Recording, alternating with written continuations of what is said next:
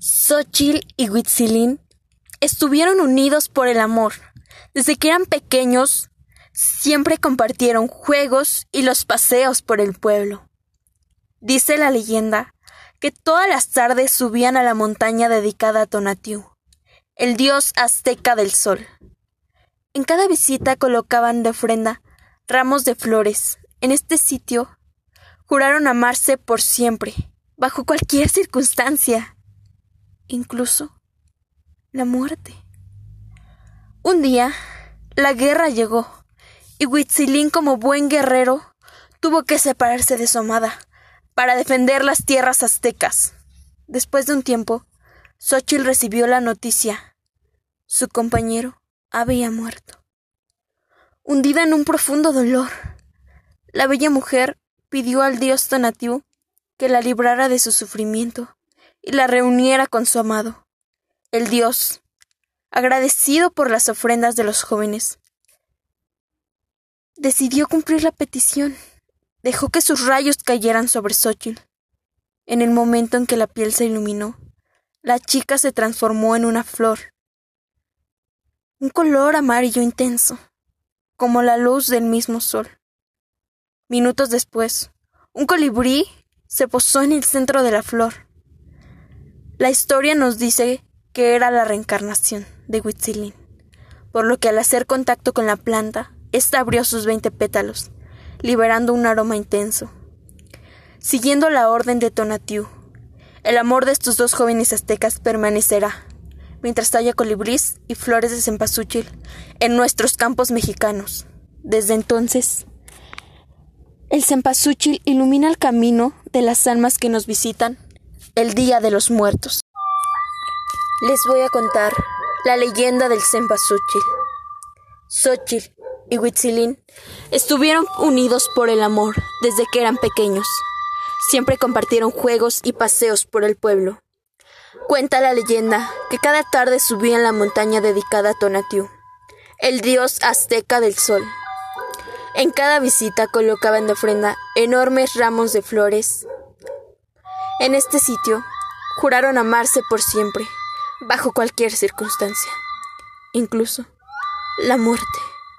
Un día, la guerra llegó. Huitzilin, como buen guerrero, tuvo que separarse de su amada para defender las tierras aztecas. Después de un tiempo, Xochitl recibió la noticia. Su compañero había muerto. Hundida en un profundo dolor, la bella mujer pidió al dios Tonatiuh que la librara de su sufrimiento y la reuniera con su amado.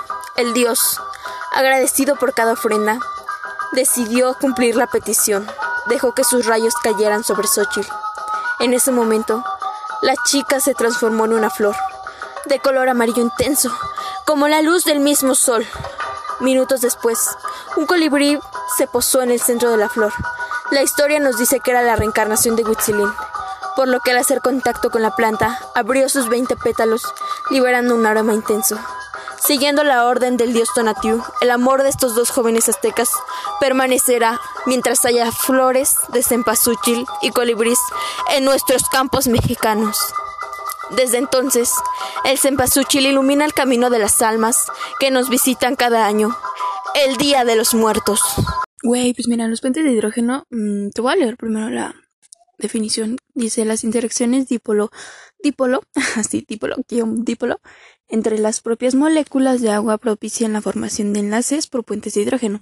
La carga parcial negativa del oxígeno de una molécula ejerce atracción electrostática sobre las cargas parciales positivas de los átomos de hidrógeno.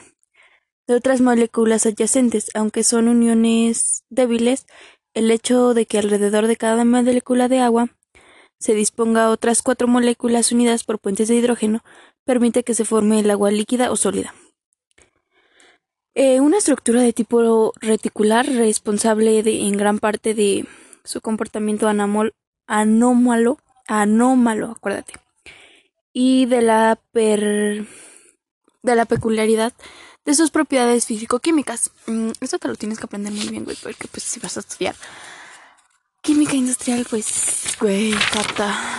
Luego vamos a pasar a las propiedades del agua. Mm, tiene propiedades físicas que bueno, estas son el agua es la única sustancia que existe a temperaturas ordinarias en los tres estados de su materia, sólido, líquido y gaseoso. Y luego aquí dice sólido, líquido y gas. O sea, en sólido pues tenemos los polos, los glaciares, el hielo, la nieve, el granizo y la escarcha.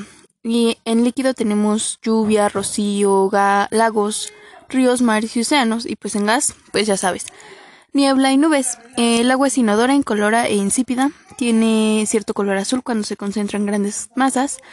Eh, a la presión atmosférica de 700 milímetros de mercurio, el punto de fusión del agua es de 0 grados centígrados y el punto de ebullición es de 100 grados centígrados. Se cristaliza en el sistema hexagonal y según se presente esponjosa o compacta se le llama nieve o hielo. Se expande al congelarse, es decir, aumenta el volumen. De aquí que la densidad del hielo sea menor que la del agua. Y por ello el hielo flota en el agua líquida. El agua alcanza su densidad máxima en un gramo sobre centímetro cuadrado a una temperatura de 4 grados centígrados. Su capacidad calorífica es superior a la de cualquier otro líquido o sólido. Y su, y su calor específico es de una caloría sobre gramo. Esto significa que una masa de agua puede absorber o desprender grandes cantidades de calor y apenas experimentar cambios de temperatura lo que tiene gran influencia en el clima. Eh, las grandes masas de agua en los océanos tardan más tiempo en calentarse y en enfriarse que en el suelo terrestre. La conductividad térmica del agua, mm, es decir, la capacidad para conducir calor, supera la de todas las demás sustancias líquidas naturales, salvo la del mercurio. Sus calores, sus calores latentes de vaporización y de fusión son de 500 calorías sobre gramo y de 80 calorías sobre gramo respectivamente. Son también muy elevados. Eh, presenta viscosidad relativamente baja y fluye con facilidad. Luego vamos a pasar a las propiedades químicas, bebé. Eh, pues ya sabes, ¿no? Desde el punto de vista químico, su importancia reside en casi toda su totalidad en los procesos químicos que ocurren en la naturaleza. No solo en los organismos vivos, sino también en la superficie no organizada de la Tierra. Como que mm, esto se hace en laboratorios e industrias. Se lleva a cabo entre sustancias disueltas en agua, es decir, en disolución. Mm, se considera que el agua es disolvente universal, ya que todas las sustancias son solubles en agua. Eh, no tiene propiedades ácidas ni básicas. Se combina con ciertas sales para formar hidratos y reacciona con óxidos no metales, formando hidróxidos reacciona con los no metales y sobre todo en los halógenos para formar hidrácidos, eso te lo tienes que aprender. Los anhídridos u óxidos ácidos reaccionan con el agua y forman ácidos oxiácidos. Eh, actúa como catalizador en muchas reacciones químicas. Eso te lo tienes que aprender. Luego vamos a ver su capacidad calorífica, bebé. El, del agua y del equilibrio térmico. La capacidad calorífica se expresa como una cantidad de calor requerida para elevar un grado Celsius mm, a la temperatura de una cantidad de sustancia, cuanto mayor sea la capacidad calorífica de una sustancia, será mayor la cantidad de calor entregada a esta. Para aumentar su temperatura, por ejemplo, no es lo mismo calentar el agua de un vaso que la de toda una piscina. O sea, para calentar un, una alberca, pues obviamente vamos a necesitar más calor. Eh, cuando se añade o se disminuye calor a un sistema, se produce en este una variación de temperatura, donde masa eh, es, o sea, se va a medir en gramos y calor específico va a ser calorías sobre G grados centígrados. O sea, calorías sobre gramos y grados centígrados. Esto va a ser, eso ya lo viste, bebé. Es delta T eh, será igual a temperatura final menos temperatura inicial igual a cambio de temperatura eh, pues para ser un poquito más específicos va a ser Q igual a M por C E por delta T. Eso acuérdate muy bien.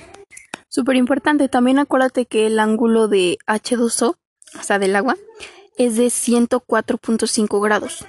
Y también te debes de acordar que el agua es un compuesto polar.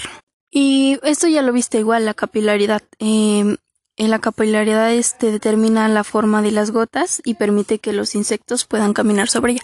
Esto lo viste más en física, bebé. Ahorita lo vas a estudiar todo. Ahora vamos a ver la contaminación del agua. el agua está contaminada cuando ya no es apta para el consumo humano o cuando mm, la fauna acuática no puede vivir en ella.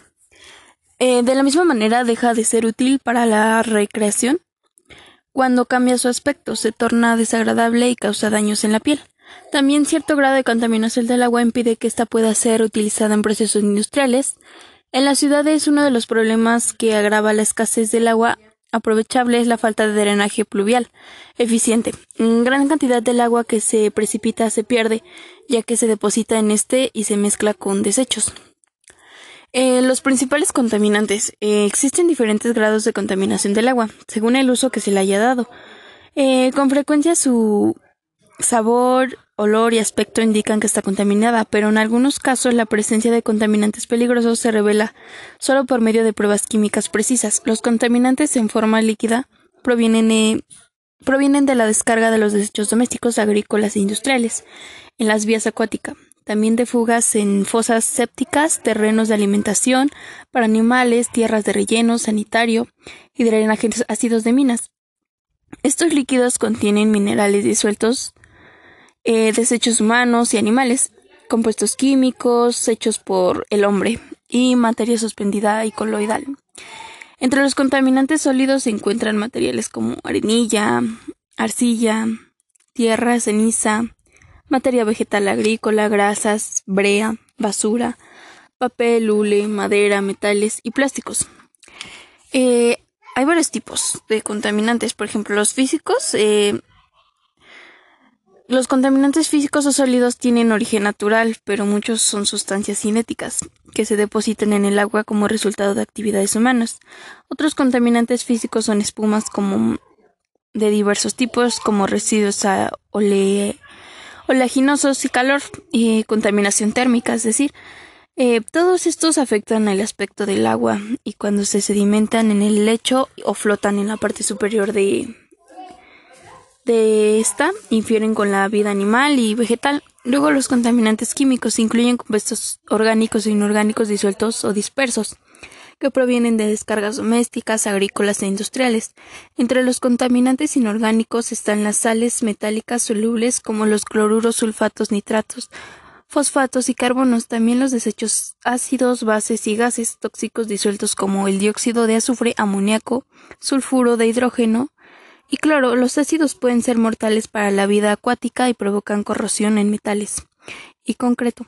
Los contaminantes orgánicos están presentes en desechos humanos y animales, en desechos de procesadoras de alimentos y mataderos, en compuestos químicos industriales y solventes, aceites, brea, tinturas y pesticidas.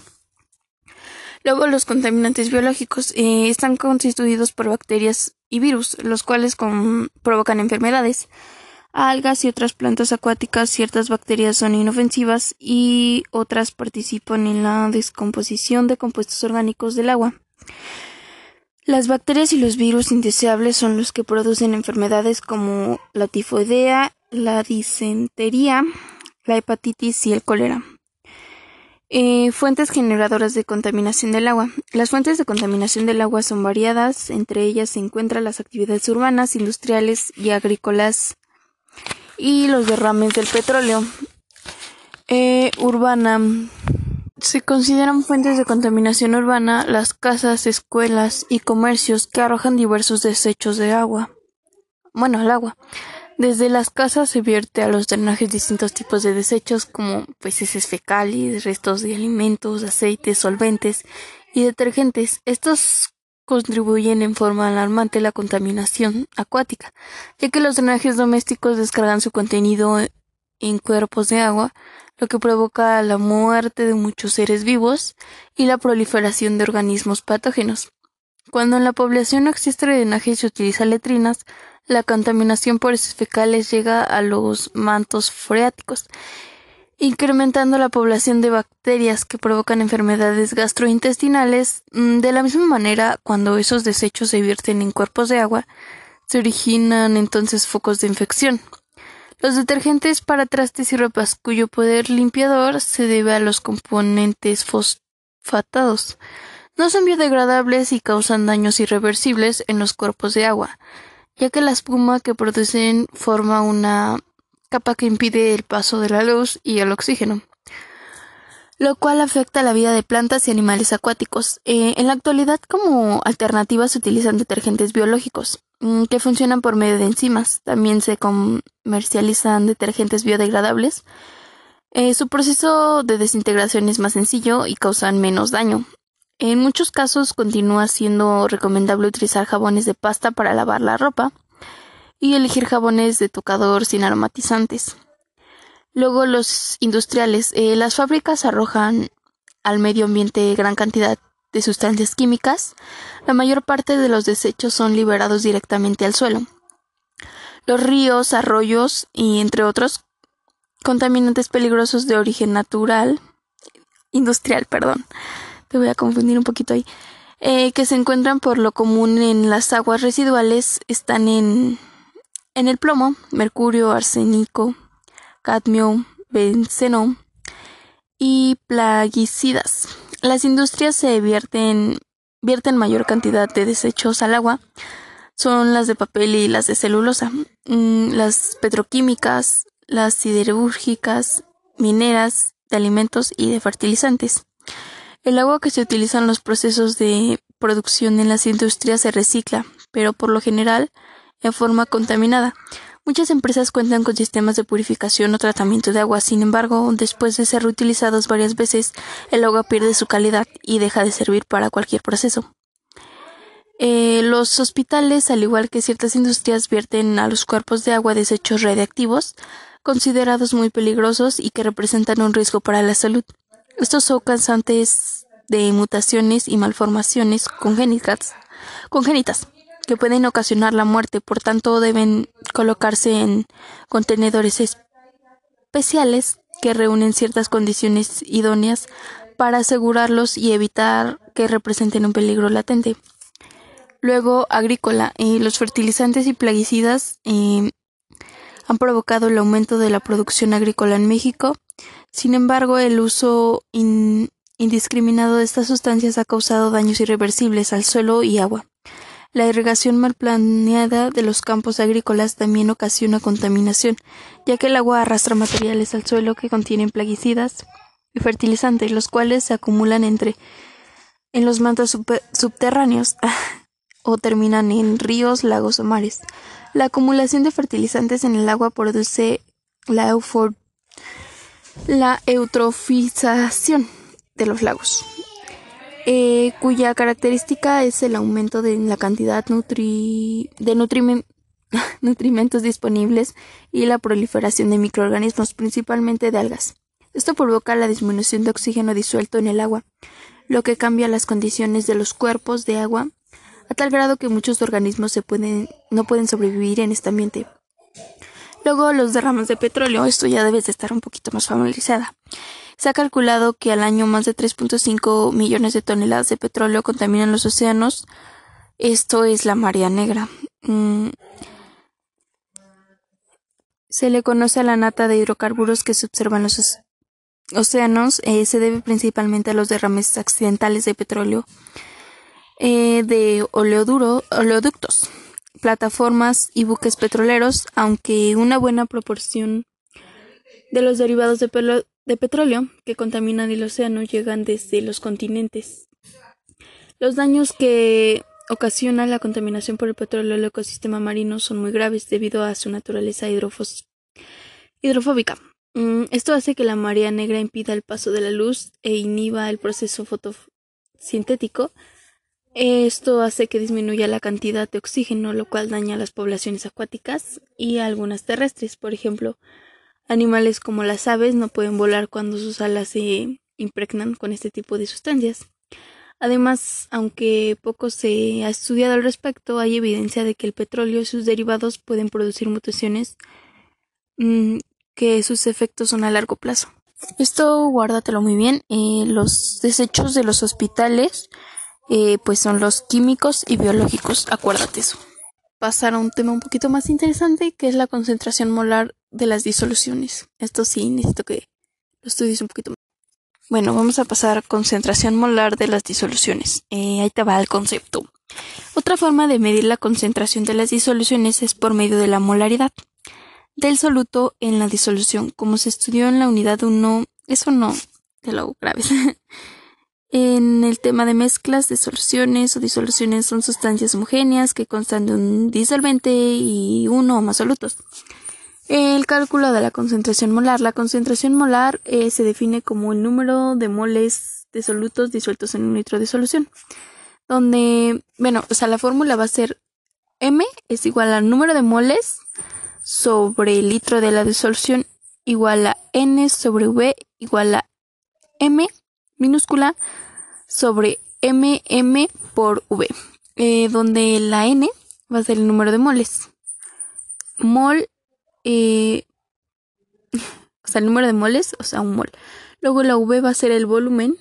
La M pues va a ser la masa del soluto en gramos, ya lo sabes. PM va a ser masa molar o peso molecular. Esto va a ser en gramos sobre mol. Y luego te voy a dar un ejemplito. ¿Cuál sería la molaridad de una disolución acuosa que contiene 15 gramos de AL2 SO4 por 3 en 0.35 litros de disolución. O sea, vas a dividir 15 gramos entre 342 por 0.35 y eso te va a salir igual a 0.125.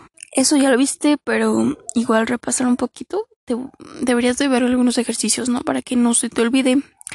Luego vamos a ver ácidos, bases y electrolitos, eh, características de los ácidos y bases.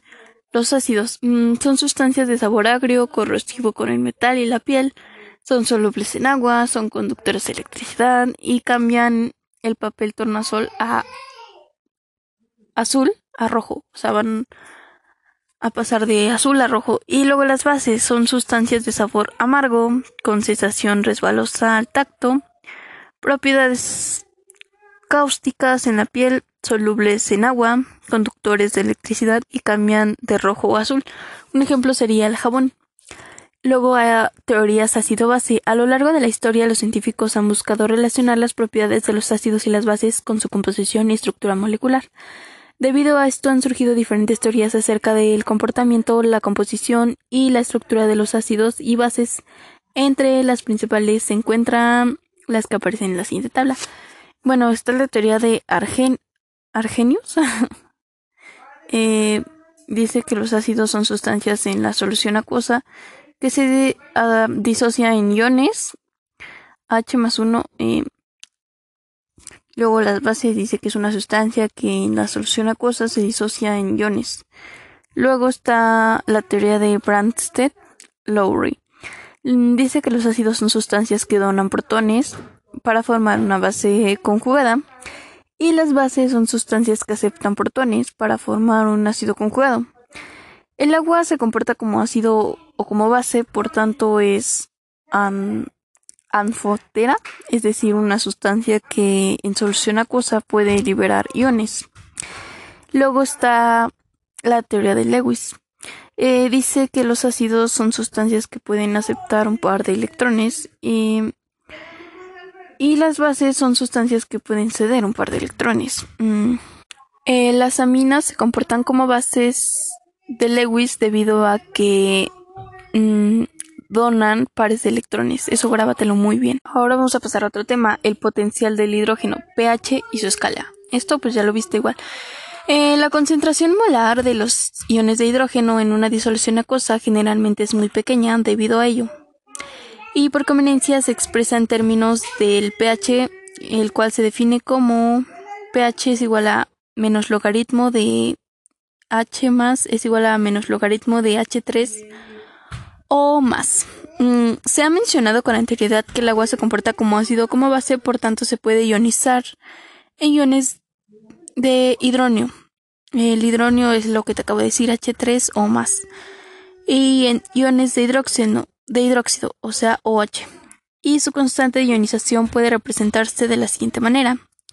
Es KW igual a H3O por OH igual a 1 por 10 a la menos 14. Y OH3O es igual a 1 por, 7 a la, por 10 a la menos 7. y OH es igual a 1 por 10 a la menos 7, eso es igual. Eh, obteniendo logaritmos P es igual a menos logaritmo. Y de lo anterior se deduce que pH es igual a logaritmo, a menos logaritmo, perdón, de H igual al menos logaritmo H3O. Y POH es igual a menos logaritmo de OH. Es un poco complejo, eh, pero el pH se define como la concentración de iones en una solución, mientras que POH es la concentración de iones en OH. Los valores en la escala de pH se llaman medidas del pH. Eh, los números van del 0 al 7 y corresponden a las soluciones ácidas. Eh, el valor exacto de 7 son... Ah, no, mira, te voy a explicar. Eh, el pH va del 1 al 7, del 0 al 7. Las soluciones neutras van del 7 al 14. No es cierto. No, mira, ya te lo resumí. Eh, del 0 al 7 son ácidos. Mm, el 7 exacto son neutros y del 7 al 14 son alcalinos. Cuanto más ácida sea la sustancia, su pH es más cercano a 0 y cuando más alcalino sea a 14. Vamos a pasar al aire. El aire es una mezcla de gases que conforman la atmósfera terrestre, permanecen alrededor de la Tierra por la acción de la fuerza de gravedad y ayudan a sustentar la vida. La composición del aire seco a nivel de mar es la siguiente. Eh, nitrógeno con un porcentaje de 78.08%, oxígeno con 20.94%, argón con 0.9%, dióxido de carbono con 0.039, neón helio, metano, criptón, hidrógeno, oxígeno nitroso, monóxido de carbono, xenón, oxígeno, xenón, ozono, dióxido de nitrógeno, yodo y amoníaco. El resto. Propiedades del aire. El aire tiene las siguientes propiedades. No existe en el vacío, es incoloro, inodoro e insípido. Es de menor peso que el agua, un litro de aire pesa .001293 kilogramos. Tiene volumen indefinido ya que o puede ser o se puede expandir, es decir, se puede dilatar. Mm, es posible aumentar el volumen de una masa de aire al verse reducida la presión ejercida mediante una fuerza o al incorporarle calor o puede contraerse reduciendo así su volumen así si es presionado por una fuerza. Sin embargo, la compresión tiene un límite ya que cuando se pasa el límite al aire expandirse nuevamente. Cuando se pasa permite al aire expandirse nuevamente. También presenta fluidez. El aire se mueve de un lugar de mayor a menor concentración sin gasto de energía. Ejerce presión o fuerza, sobre todos los cuerpos, su densidad es de 1.18 kilogramos sobre metros cúbicos y su viscosidad es de 0.018 cp. Reacciona con la temperatura, se condensa en forma de hielo a bajas temperaturas y produce corrientes de aire que efectúan el clima. Está compuesto por varios elementos, entre ellos oxígeno, dióxido de carbono, los cuales son básicos para la vida. Luego vamos a ver las leyes de los gases. Eh, tenemos la teoría cinética de los gases. En la teoría cinética de los gases se utiliza una descripción molecular para explicar el comportamiento más macroscópico de la materia. Se basa en los siguientes postulados. Un gas consta de un número extremadamente grande de partículas diminutas en un estado de movimiento constante, caótico y al azar. Estas partículas son muy duras y perfectamente elásticas, chocan entre sí o con las paredes del recipiente que las contienen.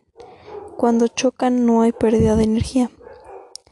Entre una colisión y otra hay partículas. Las partículas se mueven en línea recta. No existe fuerza de atracción entre estas.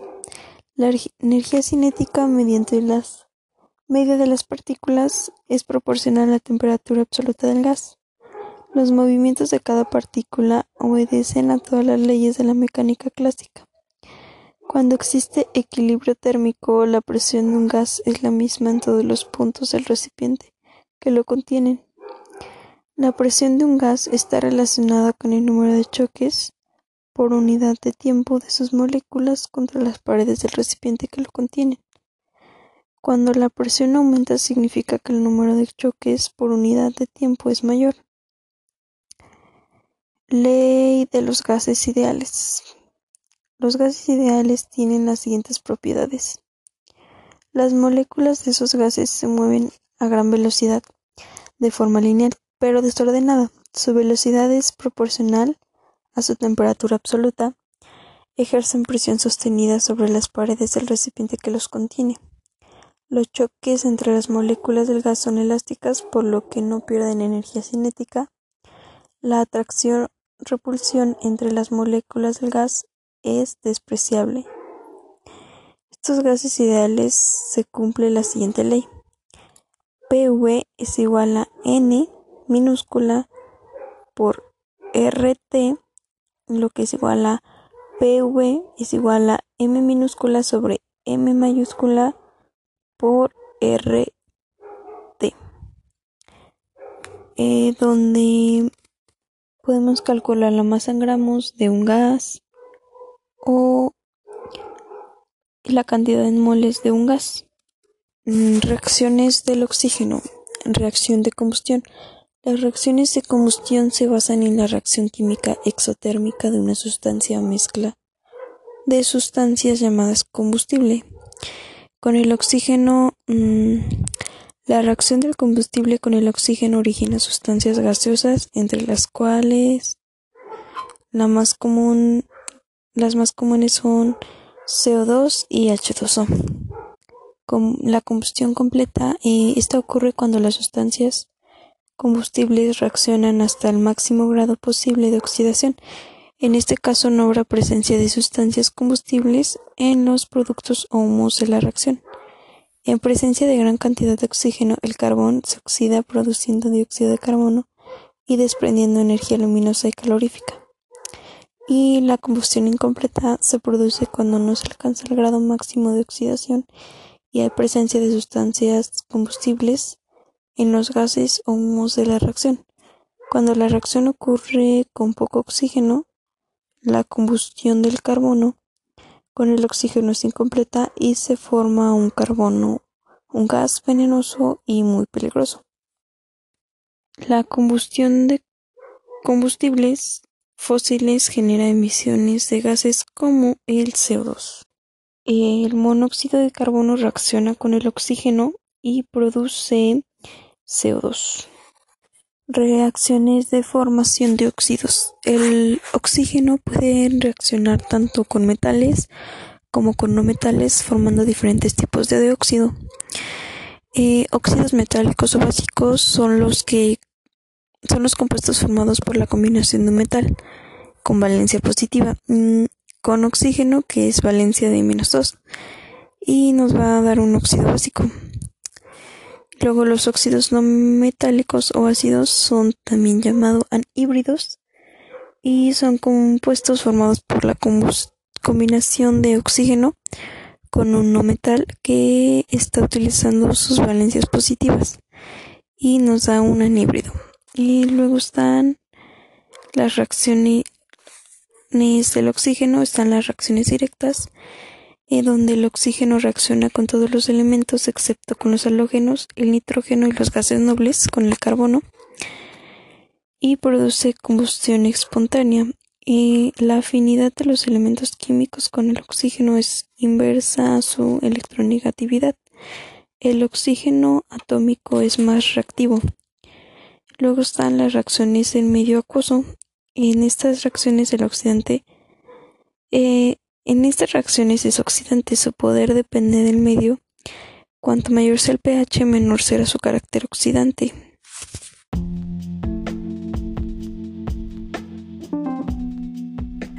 Hola, ¿qué tal mis queridos radioescuchas? Continuamos con esta sesión y continuamos con el tema de esta semana, eh, los derechos humanos. Vaya, un tema muy, muy extenso que pues sí, actualmente los tenemos desde que nacemos hasta que morimos, pero pues ha sido un proceso muy largo que vaya.